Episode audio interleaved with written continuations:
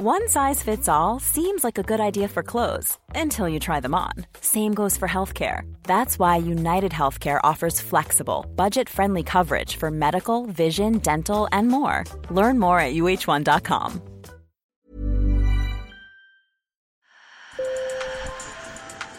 Bonjour. Hello. Hola. Marhaba Sur le fil. Le podcast d'actu de l'AFP. Des nouvelles choisies pour vous sur notre fil info. Et les mythiques, tout à fait. Surtout pour l'Angleterre, mais, pour le monde entier aussi. Je pense que ça serait euh, la fin d'une ère. Elle a traversé, bon, pas, pas, des siècles quand même, faut pas exagérer, mais euh, des conflits, le conflit de la Seconde Guerre mondiale. Elle a, elle a accompagné Churchill, elle a été présente euh, historiquement, socialement. Ça va être très difficile pour les, Anglais de la perdre, même s'ils sont pour ou contre la monarchie, euh, ils, vont perdre un grand bout de leur histoire quand même.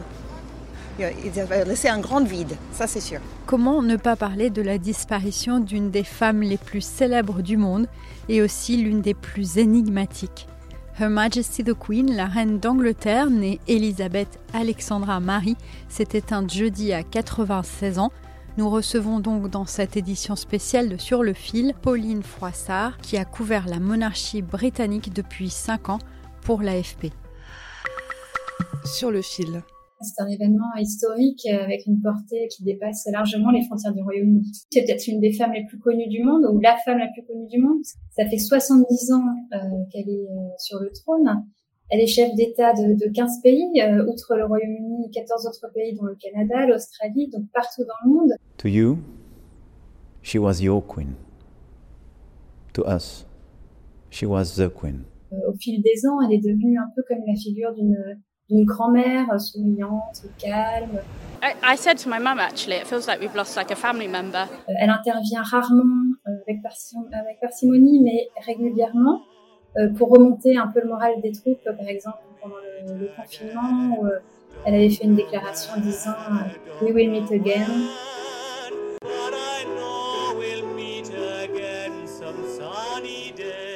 C'est un petit peu un repère, un phare dans la vie des Britanniques. Peut-être qu'aussi l'attachement à la reine est lié à sa neutralité absolue, tu penses? Est-ce que ça a joué? Je pense que ce qu'apprécient beaucoup de Britanniques, c'est son dévouement. Qu'il soit royaliste ou pas, ils reconnaissent que la reine a vraiment consacré sa vie euh, à sa fonction. Elle a incarné la monarchie. C'est la monarchie elle-même. Et euh, elle, s'est toujours euh, cantonnée à son rôle, c'est-à-dire observer une stricte neutralité politique, ne pas, ne pas interférer dans les affaires politiques. C'est sans doute une des raisons euh, de son succès aussi. On lui a reconnu euh, euh, voilà, qu'elle était excellente à son rôle. Never complain, never explain. Euh, voilà, garder le cap dans la tempête. C'est un peu la constance dans, dans, toutes ces crises politiques ou diplomatiques qu'a connu le pays.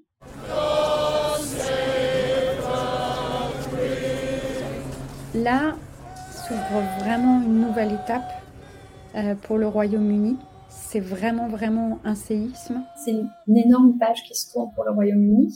Son fils Charles est moins populaire, il a toujours été moins populaire. Beaucoup de Britanniques auraient préféré que le trône passe directement d'Elisabeth II à son fils, euh, son petit-fils euh, William, donc le fils de Charles. Euh, donc voilà, il va devoir asseoir sa légitimité donc Charles III, puisque c'est le titre qu'il a choisi. Certains Britanniques euh, le connaissent, euh, enfin retiennent de lui surtout euh, son divorce fracassant avec Diana. C'est un homme qui est très différent de sa mère, c'est-à-dire que là où Elisabeth II a toujours observé une stricte neutralité, Charles n'a pas hésité à exprimer certaines opinions. Par exemple, il a été vraiment en pointe sur l'écologie, sur l'agriculture biologique. Au début, d'ailleurs, c'était une source de moquerie. Maintenant, on se rend compte que ces débats sont vraiment actuels. Récemment, euh, des journaux disaient euh, qu'il avait jugé consternant le projet du gouvernement d'expulser des migrants euh, vers le Rwanda, dans un pays dont les migrants n'étaient pas originaires. ça n'a pas été confirmé, ça a été rapporté par la presse. Charles avait promis, quand il accéderait au trône, de s'en tenir à une stricte neutralité, mais en tout cas, jusqu'à présent, il a été connu pour ses opinions et ses engagements. Ce changement de règne, intervient à un moment euh, politiquement complexe pour le Royaume-Uni? Alors Charles, ce sera certainement un roi de transition, euh, étant donné son âge, 73 ans.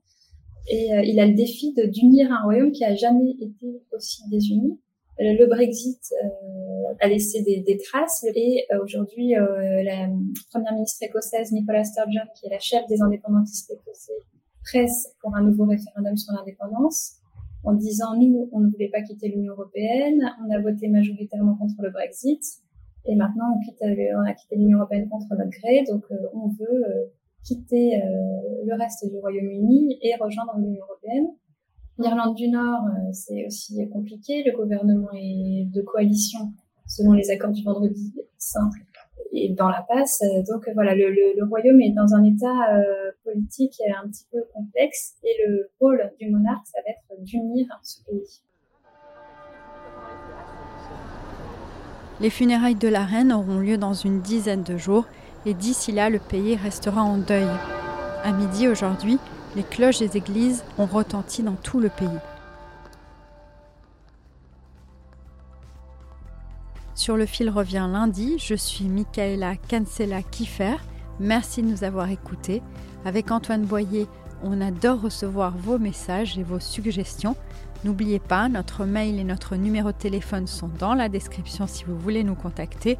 Et n'oubliez pas non plus de vous abonner et de parler de Sur le fil autour de vous si vous aimez. À bientôt!